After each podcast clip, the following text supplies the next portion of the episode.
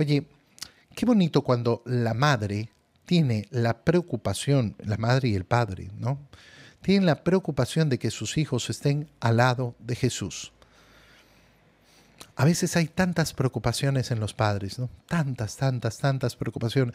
El futuro de mis hijos, el futuro de mis hijos, el futuro de mis hijos. Y hay tan poco deseo de que mis hijos estén uno al lado, del, eh, al lado de Jesús, uno y el otro, al lado de Jesús.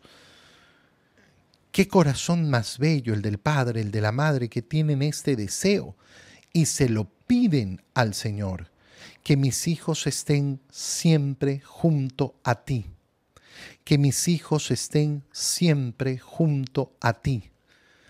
Hay padres y madres que viven pidiendo para sus hijos tantas cosas, ay, que salgan adelante, ay, que progresen, ay, que el matrimonio, ay, que no sé qué, ay, que no sé cuánto. Señor, que mis hijos estén siempre junto a ti. Cualquier otra petición, cualquier otra petición es nada al lado de esa. En segundo lugar, esta madre está entregando a sus hijos para que estén al lado del Señor. ¿Qué significa?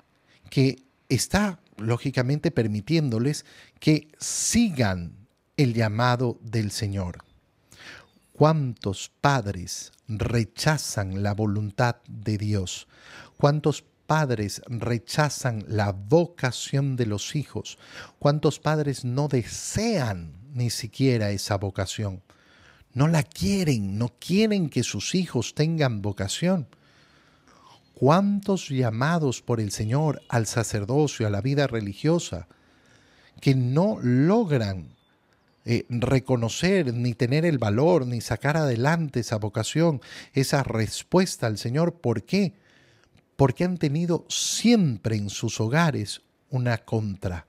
En sus hogares se ha visto como bueno tantas y tantas cosas que puede elegir el hijo, pero nunca se le ha planteado el ser sacerdote. No, no, eso, eso, eso es para otros, eso no, no.